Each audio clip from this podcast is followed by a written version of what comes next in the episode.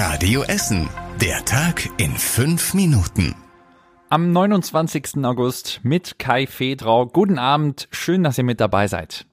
Der Zustand vieler Turnhallen bei uns in Essen ist aktuell ziemlich schlimm und deshalb sollen weitere saniert werden. Eine Sporthalle muss sogar komplett neu gemacht werden. Am Maria-Wächtler-Gymnasium in Rüttenscheid, am Berufskolleg Essen West und an der Erich-Kästner Gesamtschule in Steele sind die Hallen zum Beispiel schon seit Jahren dicht. Da gibt es einige bauliche und auch technische Mängel. Aber die Sanierungsliste, die geht noch weiter. Auch die Turnhallen an der Berliner Schule in Frohnhausen und am Gymnasium Borbeck müssen saniert werden. Aktuell können sie nicht problemlos genutzt werden. An der Tiegel-Schule im Nordviertel muss die Turnhalle sogar komplett neu gemacht werden.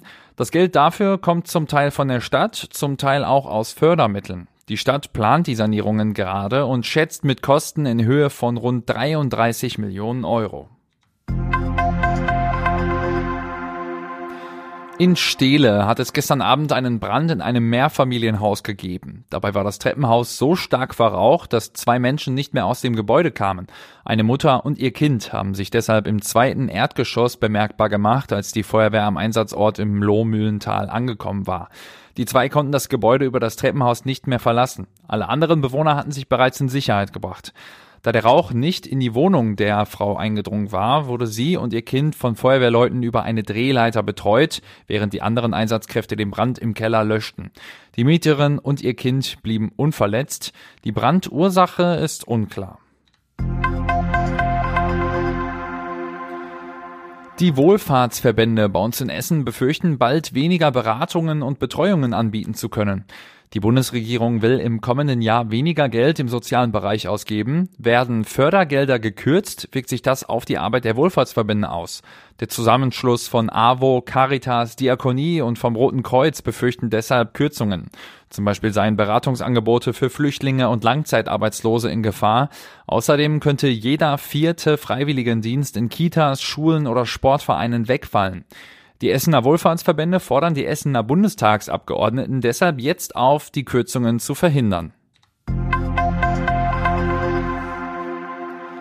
Am Landgericht in Rüttenscheid ist heute der Prozess gegen einen Mann gestartet, der in seine eigene Wohnung eingebrochen ist. Die Polizei hatte in der Wohnung daraufhin mehrere Drogen sichergestellt. Radio Essen Stadtreporterin Nadine Müller mit der ganzen Geschichte. Eine eingetretene Tür in einem Mehrfamilienhaus in Katernberg. Ein Nachbar hatte vor rund einem Jahr die Polizei an die Schalker Straße verständigt und einen Einbruch gemeldet. Die Polizei hatte den vermeintlichen Einbrecher dann in der Wohnung gefunden. Es war der 35-jährige Mieter der Wohnung.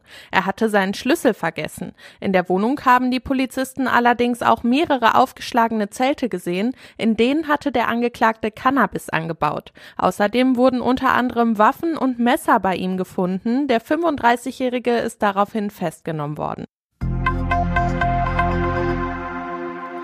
In Fischlaken soll ein Teil der Grundschule umgebaut werden. Der baufällige Pavillon an der Fischlaker Schule soll abgerissen werden, damit da ein Neubau starten kann. Geplant sind unter anderem zwei neue Unterrichtsräume, Mehrzweckräume, eine Garderobe und neue Toiletten. Der Neubau an der Bernhardstraße soll nach den Osterferien 2025 genutzt werden können.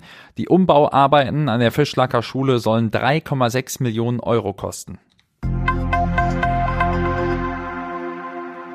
Beim neuen Rad- und Gehweg mit Grünstreifen im Essener Norden ist jetzt der nächste Abschnitt fertig. Er verbindet die Innenstadt mit Alten Essen und führt unter anderem durch den Segeroth-Park. Neu ist jetzt die Brücke über der Bottropper Straße. Viele Fußgänger und Radfahrende finden den Weg auch sehr praktisch bislang. Hinter der neuen Brücke endet der Weg aber erstmal. Die Strecke wird erst demnächst an den Berthold-Beitz Boulevard angeschlossen. Als nächstes wird der Abschnitt zwischen der Zangenstraße und der Höfelstraße umgesetzt. Und das war überregional wichtig. Die Bundesregierung hat heute ihre Klausurtagung in Meseberg bei Berlin gestartet. Dabei will die Ampelkoalition heute und morgen den Regierungskurs für die nächsten beiden Jahre festlegen, also bis zur nächsten Bundestagswahl. SPD, Grüne und FDP wollen unter anderem über die schwächelnde Wirtschaft sprechen und darüber, wie sie öffentlich ein besseres Bild als bisher abgeben können. Und zum Schluss der Blick aufs Wetter. In der kommenden Nacht kühlt es sich ein bisschen ab auf 12 Grad. Morgen geht's dann mit etwas mehr Sonne los. Aber gegen Mittag kommen dann auch schon die Wolken, dann zieht es sich alles noch mal ein bisschen mehr zu und nachmittags ist dann auch Schauer und teilweise sogar auch Gewitter möglich bei Werten um die 21 Grad.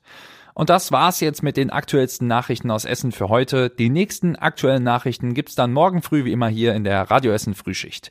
Ich wünsche euch jetzt noch einen schönen Abend. Das war der Tag in fünf Minuten. Diesen und alle weiteren Radio Essen Podcasts findet ihr auf radioessen.de und überall da, wo es Podcasts gibt.